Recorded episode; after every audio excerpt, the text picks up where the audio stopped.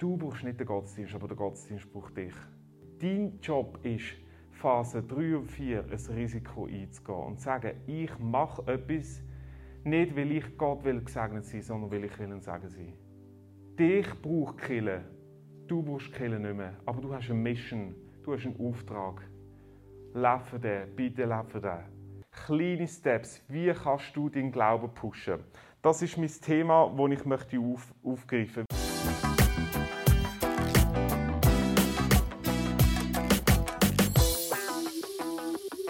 kannst du deinen Glauben eine Runde weiterbringen. Und ich predige jetzt seit dreimal immer zum Epheserbrief. Und schau, der Epheserbrief ist eigentlich Theologenkrone unter den Bibelbüchern. Wieso? Der Paulus hat nie nicht länger dient als in Ephesus. Dort war er drei Jahre Pastor. Und dort hat er seine ganze Theologenfülle in einem Brief dann ergossen.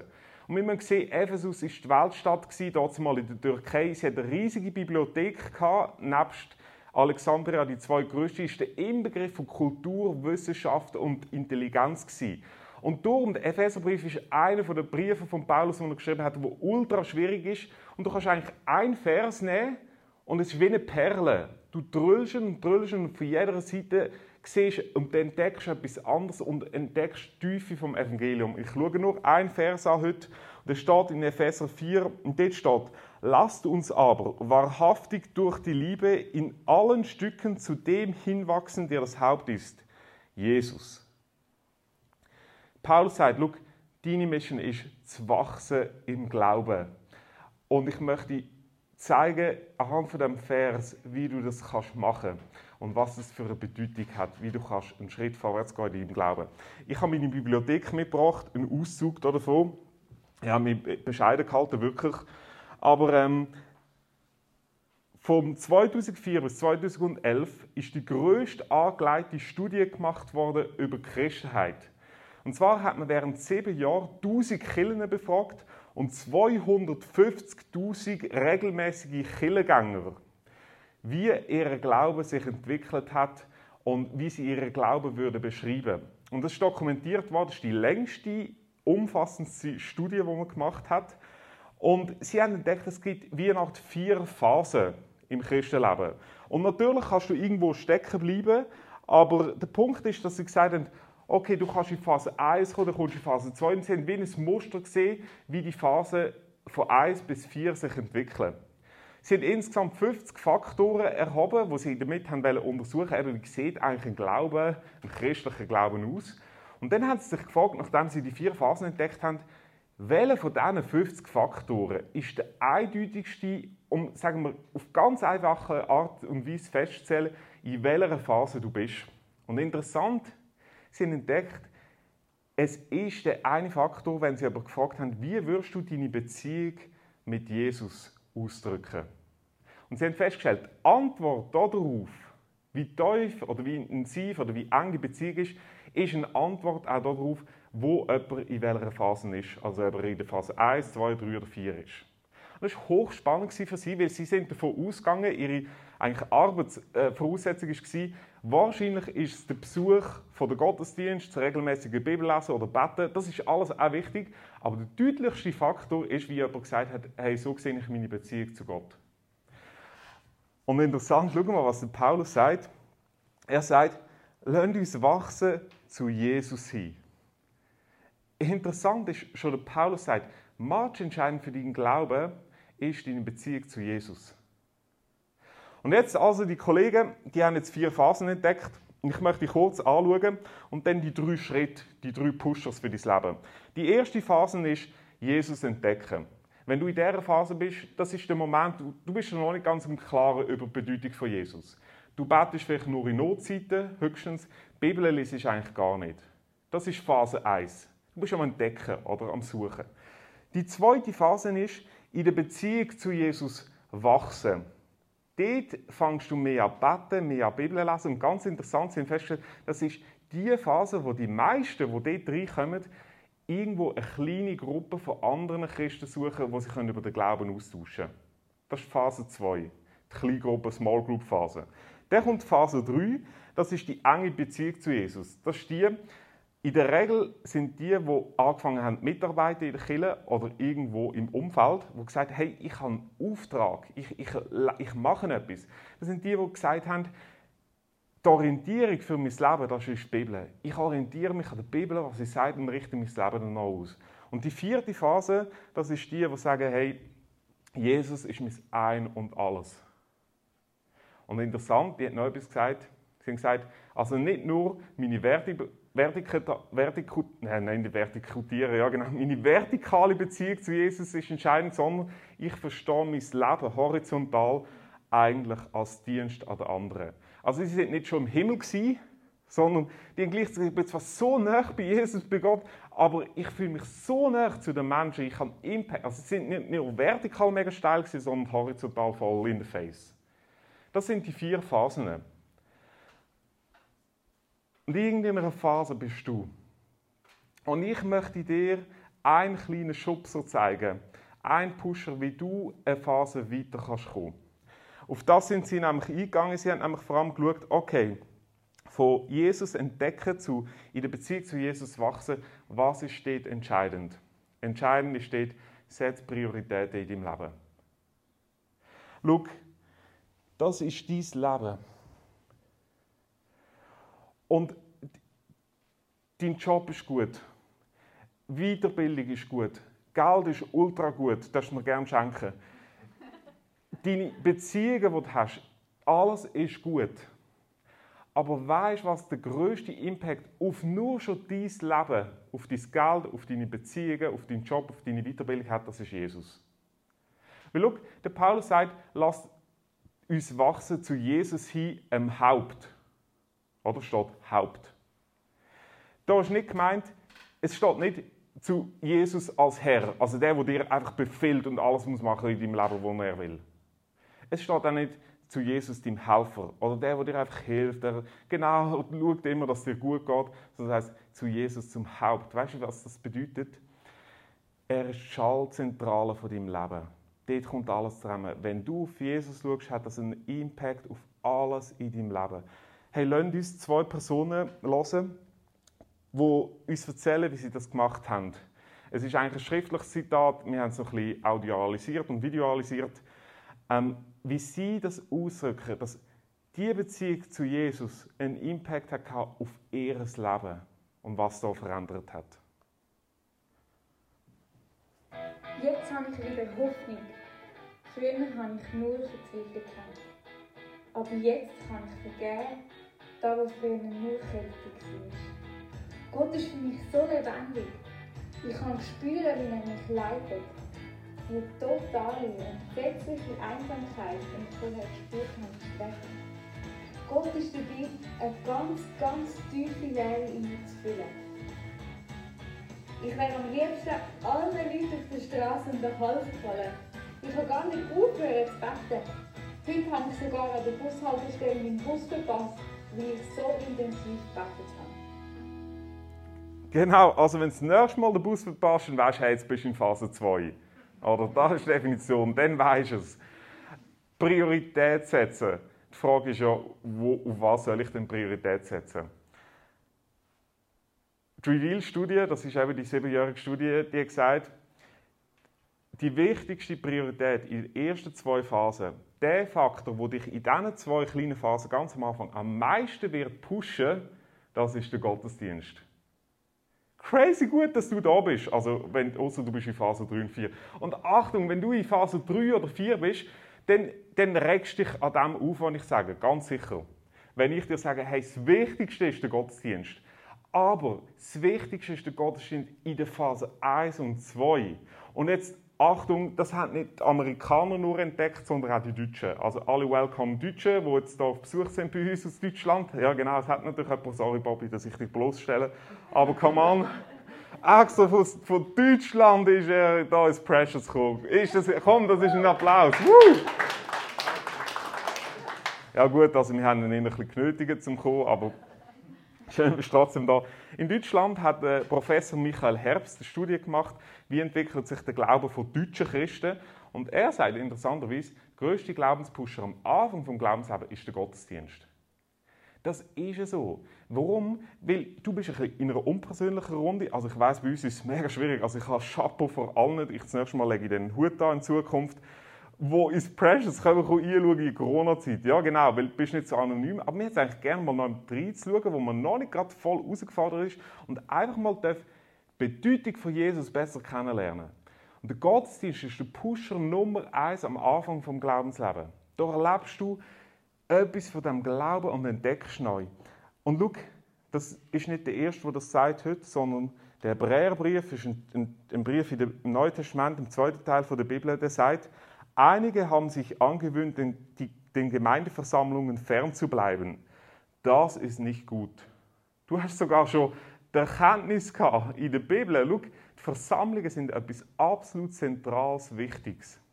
Und jetzt gibt es ab und zu Menschen, die kommen zu mir und sagen, aber Mathis, der Gottesdienst, geschweige denn Kille, ist doch nicht heilsnotwendig. Und dann sage ich, ja, komm on, wer hat das gesagt? Es steht nur, es ist nicht gut. Es, ich habe nie davon geredet, dass der Gottesdienst heilsentscheidend ist. Aber der Gottesdienst ist gut und am Anfang des Christenlebens ist es gut. Es, es ist Priorität Nummer eins, weil es dich am meisten pusht. Schau, wenn wir immer würden fragen, ob etwas gut oder heiß entscheidend ist, so lebst du nicht, oder? Also beim Essen, ganz ehrlich, einfach heiß entscheidend fürs, im Blick aufs Leben ist einfach, dass du Brot isst. Du kannst dein Leben lang Brot essen, du wirst sogar hunderte, kannst sogar Corona haben, du überlebst gleich. Du kannst das Leben lang Brot essen. Ja, es langt zum Leben. Aber komm on, wer lebt nach dieser Devise? Darf alle mal aufhaben, wo nach der Devise leben, ich esse nur Brot, weil es ist einfach heißentscheidend. Ja, genau. Wer äh, macht das nicht? Genau, und die anderen wissen es noch nicht. Ja, genau. Also überlegt das mal, das so eure Aufgabe nach dieser Message heute. Beim Essen funktioniert mir auch so, ja gut, was, was schmeckt mir, was tut mir gut? Und genau gleich ist es, wenn du Phase 1 bist, hey, dann, dann sag Priorität Nummer 1 ist jetzt der Gottesdienst. Das ist dein Pusher, wo du hast. Der zweite, das ist der Schritt, der Pusher von Wachsen in der Beziehung mit Jesus in eine enge Beziehung. Und dort ist, mach das Wichtigste zuerst. Der Albert Gray, er hat das Buch geschrieben und ist in einer sehr bekannten ähm, äh, ähm, Serie veröffentlicht worden über Leadership und Management. Er hat am Ende von seinem Leben sich eine Frage gestellt. Was unterscheiden erfolgreiche Top-Manager von durchschnittlichen? Gibt es einen gemeinsamen Nenner vom Erfolg? Und dennoch, das ist sein Lebenswerk, hat er publiziert, hat er Folgendes festgestellt. Es ist nicht harte Arbeit, es ist nicht Glück, das du hast, es ist auch nicht dein Netzwerk, Beziehungen, das du hast, sondern es war ein Faktor. Es war ein gemeinsamer Nenner, nämlich sie haben das Wichtigste zuerst gemacht. Und dann, Zitat, sagt er, die Top-Manager, die das Wichtigste zuerst gemacht haben, die haben das gemacht, was die Losers nicht gern gemacht haben.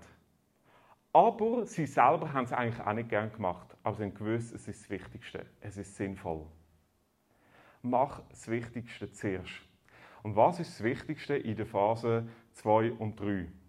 Und wie viele Studien sagen, das Wichtigste in dieser Phase ist das Nachdenken über die Bibel dir Gedanken machen ähm, über das Wort von Gott. Beziehung pflegen zu Jesus. Und es ist interessant, darum in dieser Phase werden Kleingruppen wichtig. Weißt du so? Ja, dann willst du nicht einfach von vorne beschossen werden wie eine Artillerie im Gottesdienst, oder? Ist ja klar, oder? Es tut mir mega leid, als Phase 2 und 3 Christen jetzt einfach gleich beschossen werden. Aber dann willst du eigentlich darüber reden, du willst darüber austauschen. Du willst, oder du suchst eine Kleingruppe und dort wirst du pusht im Glauben. Ja?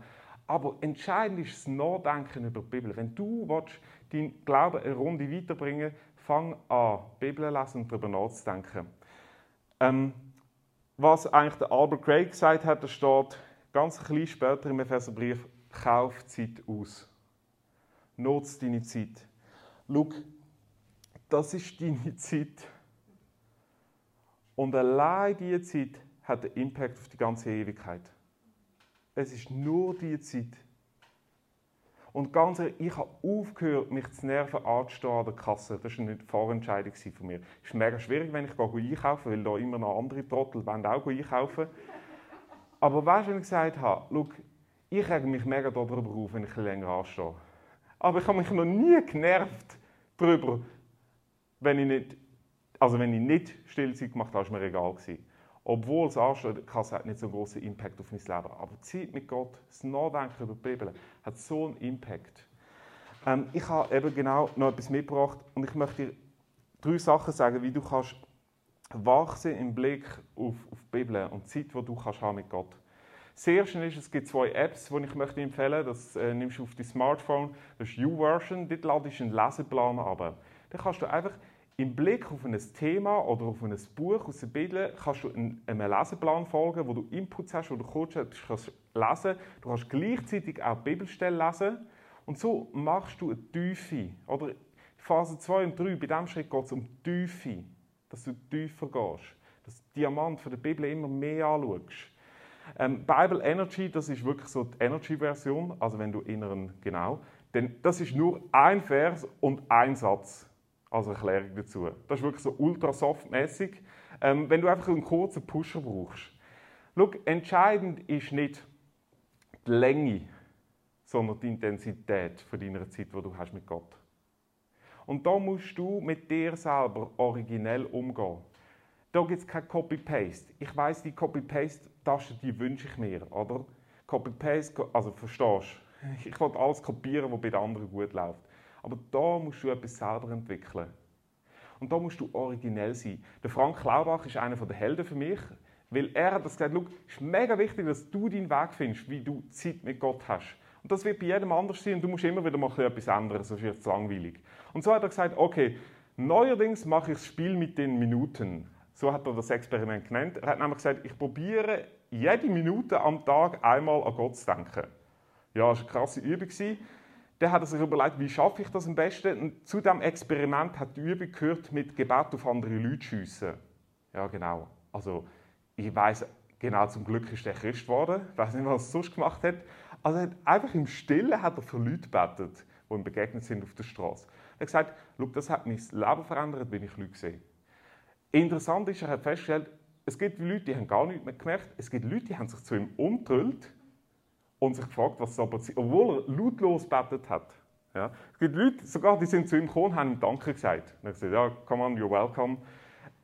Er ist, du musst originell sein in deinem Weg. Das Zweite, was ich dir möchte als Tipp geben das sind die Bibellesehilfen vom Bibellesebund.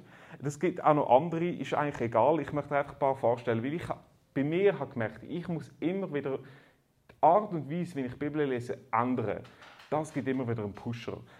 Das sind so verschiedene Zeitschriften. Es gibt extra welche für Frauen, die brauchen immer etwas Besonderes, das habe ich gelernt.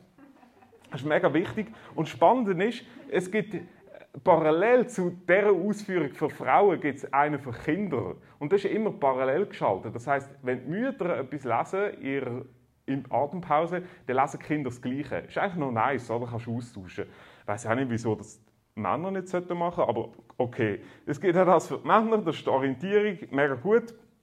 Da hast du einfach immer eine kleine Erklärung zu zu zu einer Stelle aus der Bibel, die du lesest. Das Letzte, das mache ich momentan, das ist, ich habe ein Buch und das erklärt einfach ein ganzes Bibelbuch. Das heißt, ich lese immer einen Abschnitt in der Bibel und dann lese ich da eine Art eine Erklärung dazu. Das ist übrigens das Buch, das lese ich jetzt schon das vierte Mal. Weil nachdem ich es fertig gemacht habe, habe ich gesagt, hey, ich muss gerade nochmal lesen. Ja, genau. Also, ihr wisst schon, die nächste Serie wird zum Römerbrief sein, weil das ist das Buch zum Römerbrief. Nein, aber so musst du kreativ sein. Aber das Wichtigste, mach das Wichtigste zuerst. Und das Wichtigste von Phase 2 und Phase 3 ist Nachdenken über die Bibel. Meine Frage ist, was ist der dritte Schritt? Wie pushst du deinen Glauben von Phase 3 zu Phase 4? Zu enge Beziehung mit Jesus, mit Jesus ist mein Ein und Alles, Jesus ist mein Leben. Und dort ist es, geht das Risiko ein in deinem Leben. Mach ein Risiko.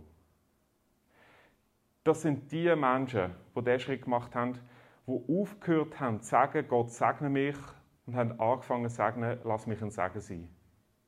Die gemerkt haben, hey Gott, come on, ich mache etwas, egal ob du etwas machst. Die einfach sagen, ich, das sind übrigens interessanterweise die in der Re Reveal-Studie, die haben plötzlich viel mehr als alle anderen davor mehr Zeit investiert ins Beten, ins Bibellesen und viel mehr Geld investiert ins Reich von Gott. Wie sie gesagt haben, ich, schau, ich mache etwas, egal ob Gott etwas macht. Es geht mir nicht mehr darum, ob ich gesegnet bin, sondern dass ich ein Segen sein kann. Sie sind ein Risiko eingegangen. Und schau, Psalm 45, Vers 5 sagt, deine kühnen Taten sollen dir zum Sieg verhelfen. Du musst einfach mal 20 Sekunden lang mutig sein und einen Schritt machen und sagen, kommt wie es kommt, ich, ich, ich gehe einfach. Wenn du Bibelpersonen anschaust, die, die am weitesten gewachsen sind im Glauben, weißt du, was das für Typen und Typinnen waren? Das sind die, die das Risiko eingegangen sind. Schau den Noah an. Den Noah kennt man übrigens nicht nur in der Bibel, kennt man nicht, übrigens nicht nur im Koran, sondern kennt man sogar in China. Ja, äh, also sogar die Sintflut. Das Wort Sintflut ist, ist kennt man in China, ist mit dem Noah verbunden. Der ist international bekannt worden. Weißt du warum? Weil Gott sagt ihm, bau ein Schiff. Und hast schon mal einen Menschen in der Wüste 120 Jahre lang gesehen, ein Schiff bauen, wo es keinen See gibt und wo es noch nie geregnet hat? Das ist der längste Gehorsamsakt in der Bibel, 43.800 Tage lang. Der hat ein Schiff gebaut, obwohl er noch nie eins gesehen hat und noch nie hat gesehen ein Meer, wo er drin schwimmen könnte. Er hat gesagt, ich mache es, auch wenn ich es noch nicht sehe. Ich gehe das Risiko ein. Irgendwann musst du sagen, okay, es ist nicht, also weißt, da ist das Kriterium nicht logisch, sondern theologisch. Und ich möchte dir sagen, mach einen mutigen Schritt in deinem Leben. Wenn du an einem Punkt bist, wo du weißt, jetzt alles oder nichts, dann setz auf alles. Ich, ich, ich merke, wie, es gibt zwei Sorten von Menschen. Es sind Warum-Menschen und es sind Warum-nicht-Menschen. Ja, weißt du so? Die Warum-Menschen, die fragen immer nach Ausreden. Oh, es ist zu riskant, es ist zu teuer, es ist zu problematisch. Es ist einfach zu schwierig. Das sind Warum-Menschen. Die Warum-nicht-Menschen, die suchen nach Chancen. Die Warum-Menschen, die haben Angst davor, einen Fehler zu machen. Die Warum-nicht-Menschen haben Angst davor, eine gottgegebene Chance zu verpassen. Und einfach mal zu sagen, ich versuche es. Und dann wirst du erleben, dass Gott etwas macht in deinem Leben. Ich möchte noch einen Gedanken geben zu der Phase 3 und Phase 4. Das sind die Christen, die am meisten Probleme haben mit Gottesdienst und Killen. Ja. Weißt du wieso? Sie brauchen den Gottesdienst nicht mehr, oder? Die Reveal-Studie hat gesagt, das sind die, die häufigsten, die in eine Phase der Unzufriedenheit kommen, die sind Phase 3 und Phase 4 Christen. Wieso? Sie werden mehr herausgefordert werden. Sie werden mehr Tiefgang. Und das hast du nicht, wenn du beschossen wirst, oder? Du bist tot. Und denk immer daran, jetzt brauchst du nicht mehr die. Jetzt bist nicht du der, der unbedingt den Gottesdienst braucht. Aber ein Phase 1 oder 2 Christ braucht jetzt den Gottesdienst. Und darum, du brauchst nicht mehr den Gottesdienst, aber der Gottesdienst braucht dich. Es ist matchentscheidend, ob du da bist oder nicht. Es ist matchentscheidend, schau, es ist nicht nur für mich matchentscheidend. Wenn ich von Barhansen predige, dann kannst du mich in der Nacht rauchen, schlafe ich nicht mehr. Aber wenn da ein paar, und selbst wenn sie einschlafen, wenn da ein paar mehr sind, oder, aber schau, matchentscheidend ist für Phase 1 und 2 Christen, dass sie in den Gottesdienst kommen können, dass sie Jesus begegnen können, dass sie Erfahrung haben nicht nur, dass sie in den Himmel können, sondern dass der Himmel in ihr Leben kommt. Und darum bist du Phase 3 und 4. Du brauchst nicht den Gottesdienst, aber der Gottesdienst braucht dich. Und egal, kämpf da durch. Und wenn du in einer Unzufriedenheit drin bist, im Blick auf das, schau, dein Job ist, Phase 3 und 4 ein Risiko einzugehen und zu sagen, ich mache etwas, nicht weil ich Gott will gesegnet sein, sondern weil ich will ein Segen sein. Dich braucht Kille. Du brauchst Kille nicht mehr. Aber du hast eine Mission, du hast einen Auftrag. Lebe den, bitte lebe den. Weil ich brenne dafür, dass wir brauchen Jesus nicht mehr. Ja. Und ehrlich gesagt, Jesus braucht uns auch nicht. Ja, aber es gibt andere, die brauchen Jesus. Und nach denen sehnt sich Jesus. Darum machen wir Precious. Darum sind wir das zweitletzte Mal da im Unterfakthaus. Wir sagen, komm, wir machen einen mutigen Schritt. Wir machen einen finanziellen mutigen Schritt. Wir machen mit allem einen mutigen Schritt. Wir gehen nämlich ins Industriebereich, da sieht uns niemand mehr, sind wir abgeschottet und so weiter. Wir sagen, wir wollen, dass Menschen Jesus kennenlernen. Darum machen wir Alpha-Kurse, darum für das beten wir, hey, so gut, dass du daheim betest, dass Menschen Jesus kennenlernen. Für das sind wir da. Amen. Come on. Amen.